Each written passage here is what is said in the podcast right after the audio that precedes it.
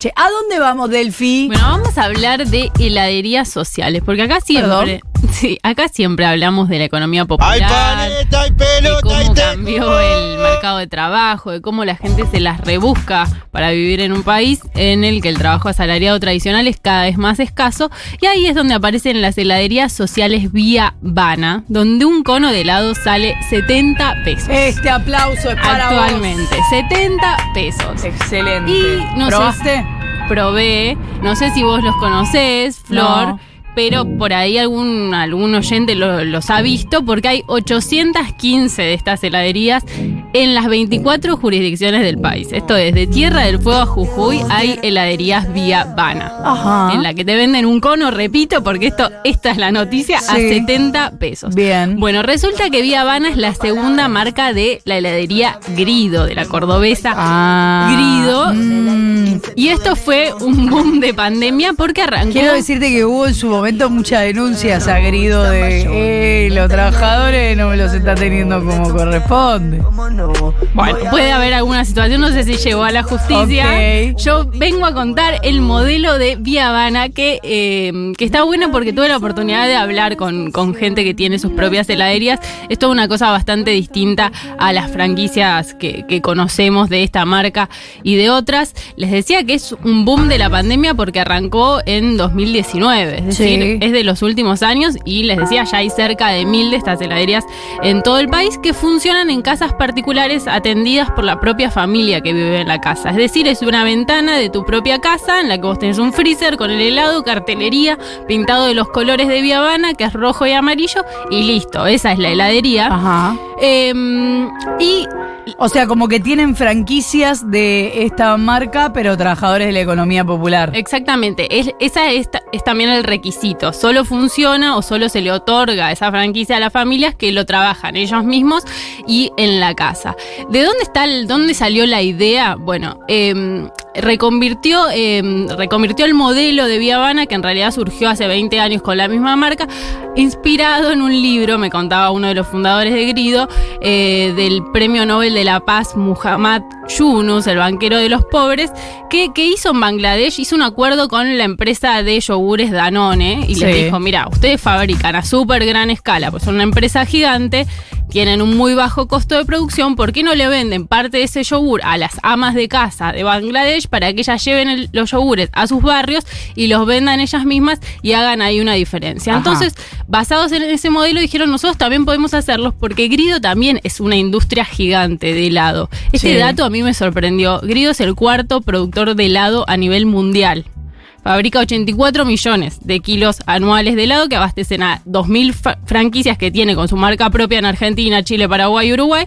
Y después también a estas casi mil heladerías sociales eh, de Vía Habana. El helado es exactamente el mismo que tiene Grido, que ya es barato dentro de su categoría, pero más barato todavía porque lo que no tiene son los costos de los locales ni de los empleados por esto mismo que contaba de que tiene que funcionar en las propias casas. Entonces, vale la mitad que en Grido. Una bocha de helado, 70 pesos, un cuarto de helado, 140 pesos, un kilo de helado, 500 pesos. Es realmente muy barato. Y fui a conocer a Julia Cariaga, que tiene 68 años, y fue la primera emprendedora de heladerías sociales en la provincia de Buenos Aires y tiene su heladería en su casa del barrio La Juanita, en La Ferrere, en el Partido de la Matanza.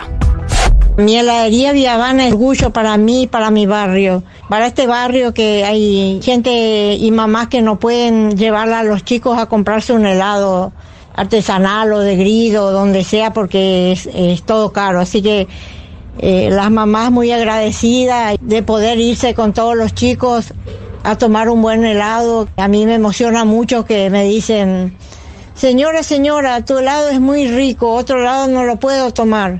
Siempre me dice y me orgullece mucho y siempre me emociona escuchar a los chicos que pueden ir a disfrutar de ese heladito.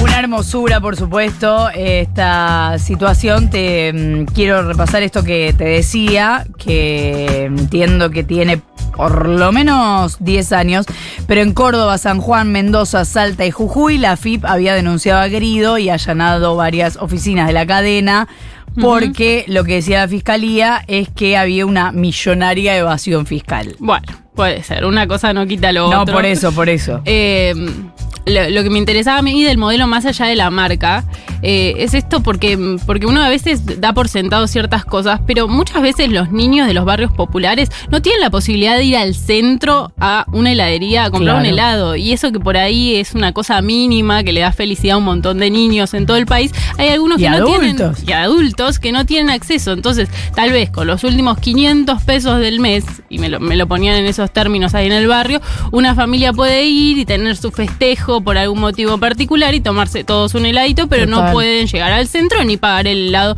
de una heladería tradicional. Entonces les contaba, esto estalló en la pandemia, en el contexto también en que las personas dejaron de trasladarse al centro y se fortalecieron todos los consumos en los propios barrios y obviamente con la depresión de ingresos, esto de que las familias cada vez pueden gastar menos en cosas que no son lo estrictamente necesario. El año pasado se inscribieron 14.000 postulantes para tener estas heladerías sociales, pero como tienen que cumplir ciertos requisitos, abrieron solo 800 hasta ahora, 800 y piquitos. La idea es que le deje ganancias a la familia, a la empresa, obviamente, no es un modelo de, caridad, sino un, modelo de negocios, y también al padrino o la- o la madrina, que es un franquiciante grido que tiene que orientar en los temas comerciales y también tenerles, pedirles el helado y tenerlo en sus freezers a estas otras heladerías sociales que después van con su propio auto o por ejemplo en el caso de Julia su hija trabaja en Uber y con su Uber iba a buscar el helado Claro. A la franquicia más, más cercano.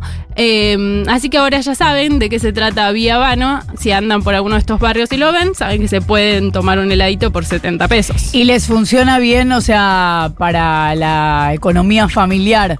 O sea, les funciona para llegar bien a fin de mes. Bueno, eh, la idea es que generen un ingreso equivalente a una canasta familiar básica en torno a los 100 mil pesos para lo que necesitan vender alrededor de 300 otros 350 kilos por mes. Algunas lo logran y otras no. Julia vende mucho más, sobre todo en verano. En este, este Claro. caso que conocí yo, que es como la pionera y es bastante exitoso, le va muy bien y ella está pensando, me contaba, tenía planes para comprar otro freezer y para ampliar su heladería en todo el frente de la casa. Ahora ocupa la mitad de su casa y va a abrirlo y extender los banquitos y cosas que había armado a todo el frente de su casa. Es ahí, me parece, donde es importante que el Estado entienda de qué se trata la economía popular, porque si no se media, si no hay una intervención estatal en las negociaciones respecto de la economía popular, entonces puede estar lleno de empresarios que se aprovechen de la economía popular. Y el chiste es justamente que se entienda que el laburo está bueno que llegue para todos y que esté, ni hablar, arriba de la canasta básica. Sí, y también me interesaba porque es otra manera de mostrar cómo la economía popular encuentra su manera de,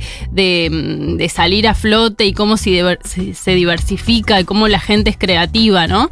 Porque tenemos modelos de la economía popular más tradicional, tal vez subvencionada con un, programa del Estado, y tenés otros modelos de la economía popular que van también por el carril de- del sector privado, como es este caso, y no tiene que ver con el trabajo asalariado, como el que, más ahora eh, pretende reconvertir todos los planes sociales. Es decir, es muy diverso el universo de la economía popular y ahí está la creatividad de cada persona para tratar de agenciarse los ingresos necesarios para vivir. Faltan 5 para las 8 de la mañana, 3, 8 la temperatura en la ciudad de Buenos Aires, 18 será la máxima para hoy.